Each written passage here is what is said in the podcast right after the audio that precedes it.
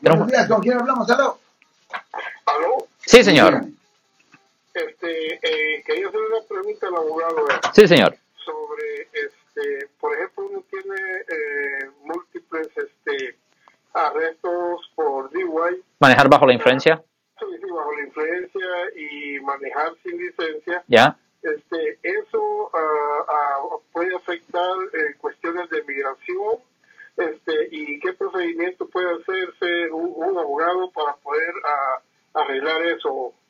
Ok, so la cosa es esto, cualquier convicción penal, incluyendo agarrar un caramelo de una tienda, cualquier convicción penal pudiera resultar en la deportación, exclusión de Estados Unidos o que le negaran la naturalización en el futuro. Ahora, hay ciertos delitos que le va a afectar más o menos por razones migratorias, pero para saber esos detalles específicos es buena idea hablar con un abogado de migración, porque nosotros somos específicamente criminalistas. Ahora, cuando una persona ha sido encontrada culpable por haber cometido un delito y si la persona ha terminado su tiempo de libertad condicional o probación y no ha cometido ninguna nueva falta para violar su probación, esa persona generalmente puede aplicar para hacer una limpieza de una convicción penal bajo el Código Penal de California, sección 1203.4, para que en el futuro esa convicción no le afecte por razones de agarrar trabajo, seguro, préstamo y vivienda. Pero le voy a decir que cuando una persona ha violado su probación o libertad condicional, muchas veces los jueces les niegan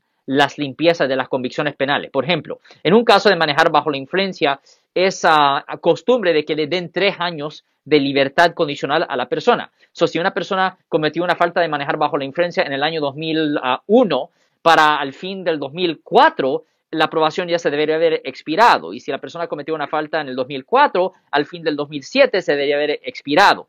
Si una persona que cometió un DUI en el 2001, por ejemplo, agarra otro DUI en el 2002, esa segunda ofensa va a ser una violación de su libertad condicional de la primera ofensa. El segundo sí se puede limpiar, pero va a haber dificultades en hacer la limpieza de la primera. So, es muy importante que si usted ha cometido varias faltas, que por lo menos estén suficientemente separados para que se pueda hacer limpieza de todos los casos. Ah, ok. Este, otra pregunta así rápido. Este, para sacar el, récord de uno de todos esos casos, en lo que se habló durante el, momento que estaba uno en la corte, hay que ir a las cortes, ¿no? Ah, si usted ah, quiere los detalles de los casos, usted puede ir a la corte ah, para los, ah, lo- el historial de ese caso específico. También usted puede simplemente ponerse en contacto con el Departamento de Justicia en Sacramento para obtener una copia de su historial completo del estado de, ah, de California. Pero si usted ya sabe específicamente que solo ha tenido problemas en solo un condado y no en varios condados, es más conveniente simplemente ir a ese condado a obtener su historial. Oh. Eh, pero en estos momentos creo que están cerrados eh, esos lugares donde uno puede ir a sacar ese historial. Sí, es- están cerrados, pero todavía se pueden ordenar. El, el historial todavía se puede ordenar por teléfono o en línea. Ok.